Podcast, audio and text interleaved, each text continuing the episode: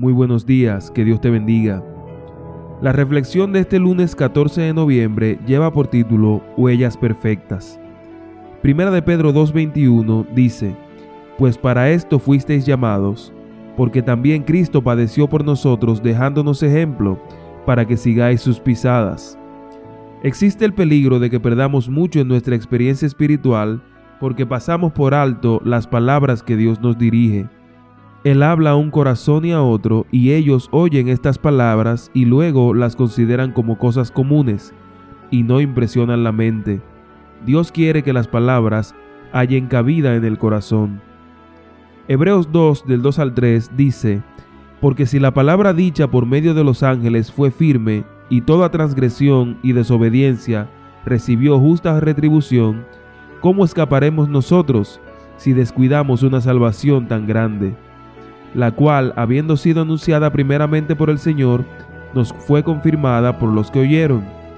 Aquí se nos presenta la importancia de nuestras palabras. Dios quiere que nos comuniquemos. Tengamos llena la tesorería del corazón, llena de las preciosas palabras de las Escrituras. Compartámoslas. Es el precioso mensaje de Dios para otros.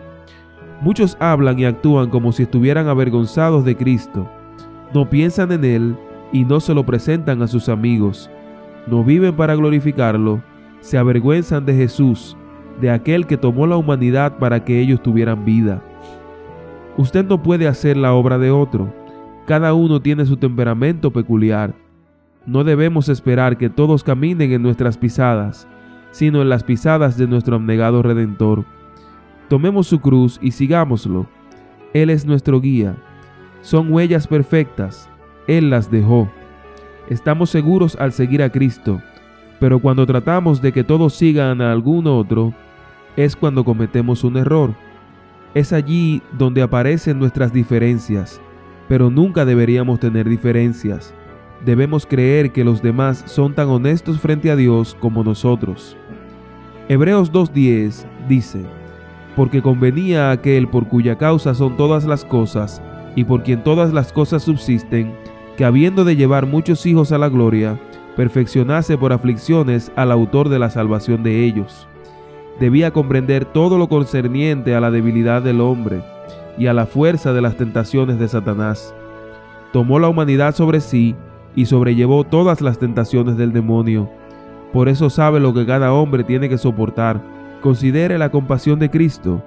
Él sabe todo acerca de nosotros desde nuestro nacimiento hasta que morimos.